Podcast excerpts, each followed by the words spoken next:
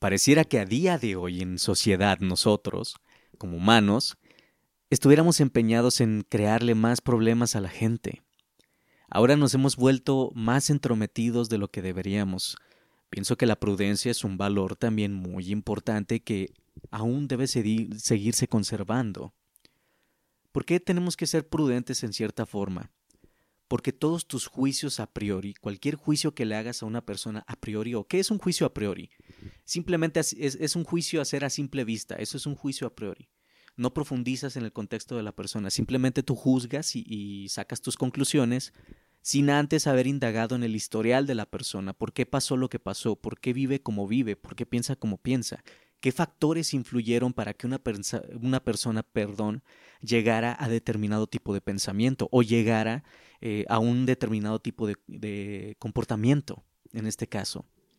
Entonces, nunca falta, pienso yo, que en la familia, en el trabajo, donde sea, donde, sea que tú te encuentres, nunca falta la persona que llega y dice, hijo, yo a tu edad ya tenía dos casas, ya tenía dos coches, ya tenía muchos hijos y ya me solventaba solito mis gastos.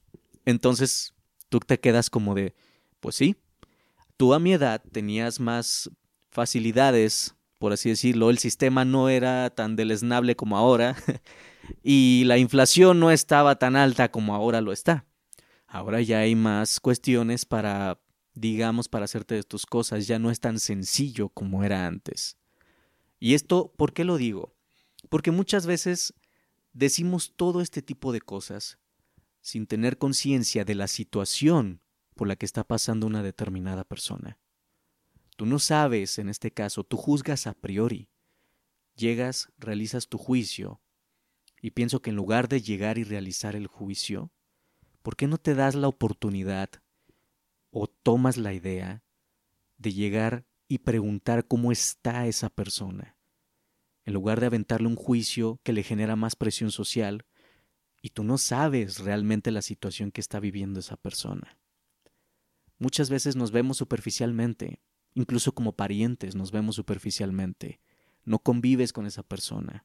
O si eres papá o mamá y convives con esa persona, a lo mejor tú tienes una idea más centrada de lo que es el porqué de la situación que vive una determinada persona o tu hijo o, o quien viva contigo. Pero muchas veces tenemos estos juicios a priori, en donde en lugar de ser empáticos, estamos todavía generando más presión social en el otro. La pregunta creo que clave en este sentido sería es ¿cómo estás? ¿Cómo estás pasando tu proceso de vida? ¿Alguna vez se han planteado este tipo de preguntas? ¿Se han planteado preguntarlas en este caso? En lugar de basarnos en todo el aspiracionismo que de por sí socialmente se nos bombardea. ¿Por qué no preguntar un poco más por cómo se siente una persona? Y que no sea una pregunta superficial, sino una pregunta profunda. ¿Hay algo en lo que yo te pueda apoyar? ¿Hay algo que necesites decir, pero por miedo al juicio externo ¿No quieres decirlo? Hay que ser bastante conscientes de eso. Hoy en día, tú en sociedad estás más expuesto y no se diga en redes sociales. Hoy en día en redes sociales se juzga como si toda la gente fuera perfecta. Tú entras a tus redes sociales, dependiendo del tipo de gente que tengas, obviamente. Si tienes un tipo de gente que todo el día juzga, que todo el día hace burla, que todo el día fomenta este tipo de, de actitudes deleznables, qué es lo que te están transmitiendo. Imagínate nada más eh, el contagio emocional que se te está transmitiendo tú al, al, entrar y visitar este tipo de lugares. Las redes sociales el día de hoy hay que, hay que tener bastante cuidado con lo que compartimos, con lo que comunicamos. Tú no sabes de qué manera va a impactar a la otra gente todo aquello que tú piensas, todo aquello que dices. Pareciera insignificante a veces, pero todo lo que decimos y compartimos tiene un cierto impacto. Y ese impacto pienso, al menos desde mi punto de vista, que hay que cuidarlo mucho. ¿A quién llega tu contenido? ¿A quién llega tu información? Realmente la persona que, que te mira, que te observa o te lee o, o, cualquier actividad que haga respecto a ti, ¿le estás aportando algo realmente? ¿O le estás enseñando a ser menos empático, a ser burla de todo un contexto eh, social que hoy estamos viviendo. Hoy en día hay más depresión que nunca. Hoy en día la gente se siente más solitaria que nunca. Y nos estamos orillando precisamente a estarnos metiendo los pies los unos a los otros. Y es importante fomentar todo ese tipo de cuidado mutuo. Por eso es una sociedad. Una sociedad se supone, entre comillas. Es para eso, para que todos podamos beneficiarnos de, lo mejor que esté disponible, no a costa del sufrimiento de otros. Es bastante triste cuando una persona se beneficia a costa del sufrimiento de otros. Es muy, muy triste. Tú entras, a, por ejemplo, nuevamente tomando el tema de las redes sociales, entras a las redes sociales, todo el mundo se juzga, se critica. Eso provoca más represión. Reprimirte te enferma también vivir reprimido haciendo lo que no quieres por satisfacer un cierto estándar social, por tener que darle explicaciones a la gente de lo que tú tienes que hacer. Todo eso te enferma psicológicamente. Podremos decirse que hasta se podría llegar a coartar la libertad de expresión. Obviamente la libertad de expresión hay que cuidarla. Aunque seamos libres de expresar lo que quiera, vuelvo al mismo punto de anterior. ¿Cómo vamos a impactar? de qué manera va a generar un impacto lo que decimos. Las palabras creo, pienso yo que son maravillosas cuando sabes utilizarlas para realmente hacer algún bien a los demás. Pero si las utilizas para estar calumniando, para estar juzgando a priori, para no saber cuál es el contexto, porque muchas veces todos esos juicios salen de una falta de respeto hacia nosotros mismos. Si tú te faltas al respeto a ti mismo, por consiguiente vas a faltarle el respeto a los demás. Y es tan fácil en esta vida voltear a ver el historial del otro. Pero qué difícil, realmente, qué difícil es voltear a ver nuestro propio historial. Es voltear a ver todos esos caminos por los cuales tuvimos que transitar con tantos baches y que a veces hasta da miedo que la gente los descubra. Eso es lo más difícil. Y sin embargo pienso que ese es el examen de autoconciencia que cada uno deberíamos de hacer. En lugar de estar viendo las vidas de otros para juzgarlos y ver de qué nos agarramos, pienso que sería más interesante ponernos a ver nuestro propio historial, aunque tú seas una persona muy madura, aunque seas una persona de edad que aparentemente ya resolvió toda su vida y se siente con el derecho de juzgar la vida de otros que no llevan como la de él, que no llevan tu mismo estilo de vida. Pienso que también deberían de pararse a pensar si ya realmente resolvieron absolutamente todo si ya tienen la vida absolutamente resuelta y si ya son perfectos, estaría excelente que pasaran el tip para ser perfectos. Pero dejemos de juzgar a los demás, a los que no viven como nosotros. Fomentemos esa conciencia nuevamente de lo que es un estrato socioeconómico. La gente que nació en el estrato socioeconómico más bajo, más bajo perdón, es quien la tiene más difícil todavía. Desafortunadamente. Como decía Karl Marx en una de sus teorías, muchas veces el lugar donde naces es un lugar bastante determinista. Si tú naciste en una clase social baja, muy probablemente te quedes ahí. Pero quienes se encuentran en estratos socioeconómicos altos, los tachan a los que están en estos estratos socioeconómicos bajos como si ellos contaran excusas, como si no quisieran realmente hacer nada. Posiblemente habrá gente que, que de plano no quiere hacer nada. Pero mucha gente vive al día, mucha gente no tiene tiempo para ponerse a soñar. Lo único que tiene tiempo es para ponerse a generar lo que puede eh, hacer el día de mañana, con qué va a comer mañana, de qué va a vestir mañana. Hay, gente que vive así. Y ese es el tipo de conciencia que nos está haciendo falta a día de hoy como sociedad, pienso yo al menos. Y lo repito, Siempre es tan fácil voltear a ver el historial de los otros, pero qué difícil es voltear a, a nuestro propio historial. Realmente es bastante difícil. Pienso que nadie tiene la vida resuelta, nadie la tenemos. Aunque tú tengas demasiado poder adquisitivo, tal vez tienes algunos otros problemas. Si tú no tienes poder adquisitivo, también tienes otros problemas. Pienso que la vida es un, un puzzle tan complejo que dudo mucho que haya un solo ser humano que diga esta es la verdad absoluta y esta es la vida como se debe de vivir. Este es el único objetivo universal y no importa si tú crees o no crees en ciertas cosas o, haces o no haces ciertas cosas, este es el objetivo ya valiste si no lo haces. Dudo mucho que sea eso. vivimos en un sistema que se nos fue impuesto. Entonces, debido a esa imposición, pensamos por norma general que así debe de ser.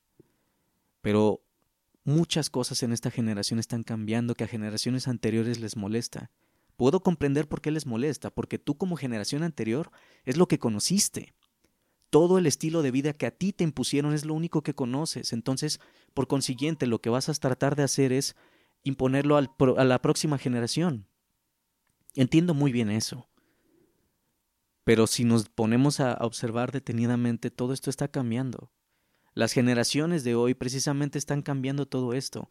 No digo que esté completamente de acuerdo o que esté completamente bien, pero hay algo que tenía que cambiar. Desafortunadamente a veces ese tipo de cambios que se tienen que dar pues no son de la mejor manera posible. Pero por lo poco que puedo comprender, porque yo tampoco es que tenga la razón absoluta, ni, ni lo comunico de esa forma, igual puedo también estar equivocado. Pero por lo que he llegado a comprender, es que no se quiere fomentar el mismo tipo de sufrimiento, no queremos perpetuar el sufrimiento que ha estado por años desgraciándonos a los seres humanos. Cada persona sabrá qué tipo de sufrimiento estará viviendo, pero depende de nosotros mismos hacer algo al respecto. Entonces, hay muchas cosas que tienen que cambiar y esos cambios se están dando poco a poco, tal vez de manera demasiado abrupta, y no quiero generalizar tanto porque no voy a dar un contexto tan generalizado, pero cada persona pienso yo que sabe por el tipo de problemas que está atravesando, sabe qué es lo que, lo que busca o lo que anhela. La única premisa que yo tengo en cuanto a mi persona es, mientras yo no lastime a los otros, tengo que ver qué es lo que hago conmigo mismo. Mientras yo no me aproveche de los demás, tengo que ver qué es lo que hago con mi vida. Tengo que buscar los medios para hacerlo. Pero esa es la premisa. No deberíamos de generar más problemas en los demás. Vuelvo a lo mismo. La vida es demasiado corta como para vivir poniéndonos los pies los unos a los otros, para generar una sociedad todavía más neurótica. A veces se nos cuenta mucho esto de que eh, porque amamos a los hijos, tenemos que hacerlos iguales a nosotros. Me encantó esa frase que vi en un libro que decía que si los padres realmente amaran a los hijos, no pedirían que los hijos fueran copias exactas suyas, que no fueran réplicas suyas.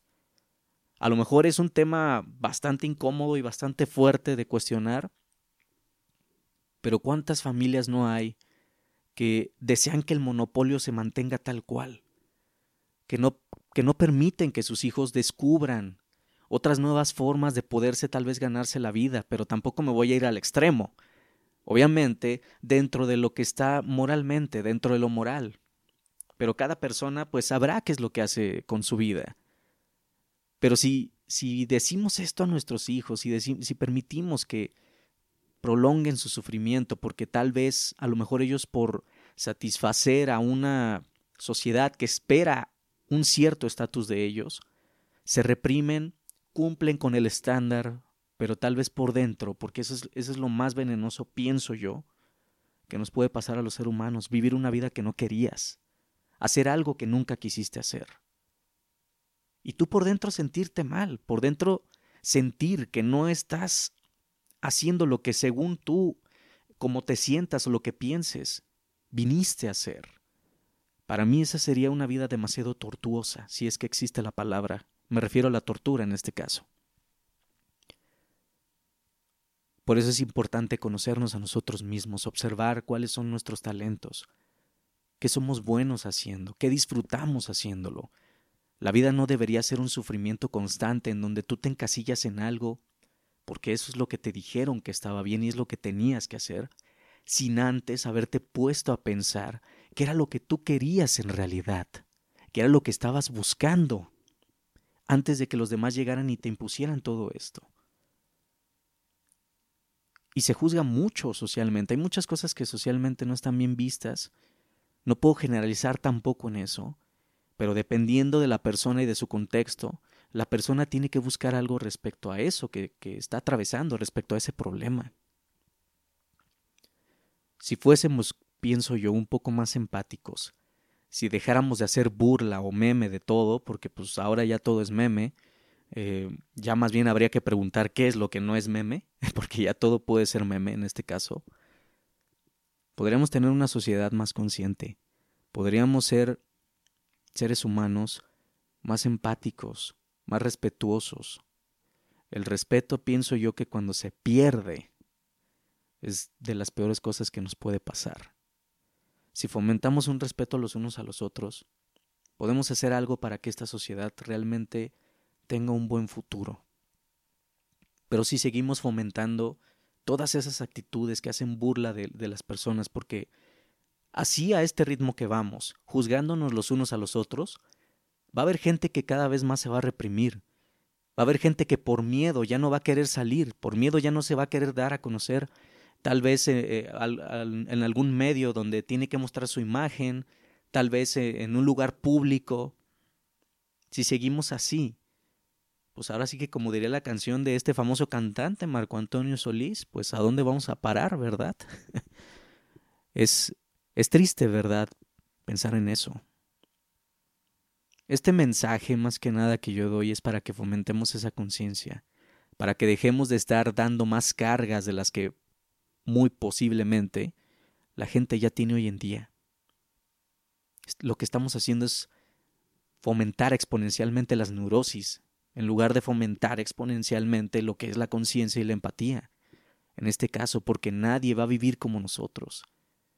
Al menos desde mi postura pienso que es imposible que cada ser humano piense igual que yo. Es, es absolutamente imposible y que lo que a mí me enseñaron no es la verdad absoluta. Que allá afuera hay diferentes estilos de vida, allá afuera está pasando de todo. Hay asuntos más importantes que tratar allá afuera. Y mientras tanto, la mayoría se centra en ponerse el pie el uno al otro. ¿Qué se pretende conseguir con eso? ¿Qué podemos conseguir si nos estamos saboteando los unos a los otros? Lo único que yo veo que podemos conseguir es hundirnos más. Pienso que no se trata de eso. Cada persona tiene derecho de buscar lo que realmente le llena. Hay familias que son tan, tan cerradas de, en, en este tipo de cuestiones que les da miedo cuando, cuando hay uno de los integrantes que se sale de la norma. Pero es que a veces así es. Siempre va a haber una persona que no quiera seguir el régimen. Y pueden haber cuestiones esotéricas y lo que ustedes quieran. Eh, pueden haber muchas cuestiones. Aquí no, no voy a divulgar eso ni voy a andar difundiendo nada de, ese, de, esos temas. Pero pueden ser muchas las cuestiones por las que una persona ya no quiera seguir el régimen. Y sí, implica riesgos, como dicen por ahí, la, la famosa oveja negra. Ser la oveja negra implica muchos, pero muchos riesgos.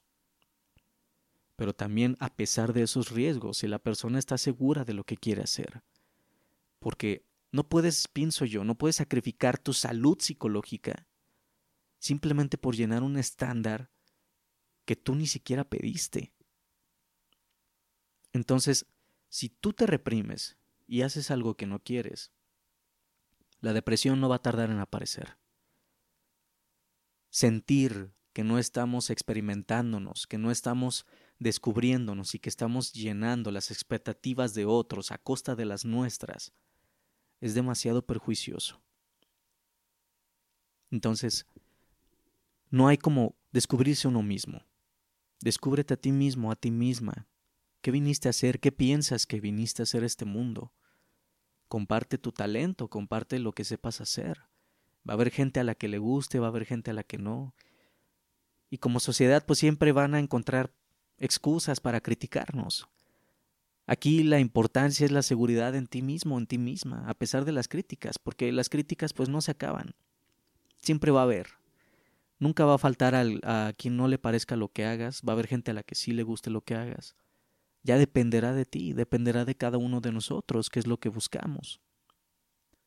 Pero pienso que siempre con esa premisa de, de no estarnos saboteando los unos a los otros, de al otro dejarlo en paz con su con la, con la manera en la que decida vivir, siempre y cuando pues dentro de lo que nos permita convivir como sociedad, obviamente. Que lo que nos permita tener una sociedad estable, un lugar de sana convivencia, por así decirlo. Y puede sonar muy idealista lo que digo, pero esa es mi forma de pensar. es parte de cómo yo veo la vida. Entonces, para despedir este podcast, quiero compartir esta frase que también hace tiempo escribí y que me encanta muchísimo. Ojalá que a alguno de ustedes les guste también. Dice lo siguiente. Las críticas son algo parecido a un juego de ping-pong. Cada crítica que realizas también es una crítica que regresará a ti. Por lo cual, antes de indagar en el historial de alguien más, asegúrate de que en el tuyo ya no quede nada por resolver. Muchas gracias a todos por su tiempo, gracias a quienes me escuchan, gracias por todos estos momentos. Espero que les siga gustando el contenido que aquí se siga compartiendo. Voy a procurar ser un poco más constante para no desaparecerme nuevamente por tanto tiempo. Gracias a todos ustedes, infinitas gracias a cada uno. Gracias por el apoyo. Esto fue Gozar es vivir.